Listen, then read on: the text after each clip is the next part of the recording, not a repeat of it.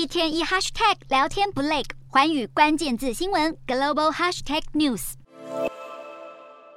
乌克兰学童穿着制服，背着背包，手里拿着蓝黄色气球，脸上难掩兴奋的笑容，准备迎接开学日。乌克兰至今仍深陷战火之中，孩童们却无惧枪火炮弹，迫不及待地回到学校和同学、老师见面。即使学生们有被攻击的风险，家长还是坚持孩子的教育不能等。乌克兰总统泽伦斯基也在开学当天拜访基辅近郊的一所学校，这所学校的建筑曾遭俄军严重炮击，所幸赶在开学以前翻修整新，以迎接孩子们的到来。然而，并不是所有的乌克兰孩童都这么幸运。有些住在战区的学生，因为战况较危急，仍无法亲自到校，只能在家用手机进行远距上课。在家上课的同时，还能听到远处响起的炮火声。不过，乌克兰孩童早已习以为常，不再害怕。乌克兰当局统计，俄军至今一共攻击了两千三百所教育机构，其中近三百所被彻底破坏。为确保师生的安全，部分学校已经将地下室改装为避难所，确保空袭来临时能够将伤害降到最低。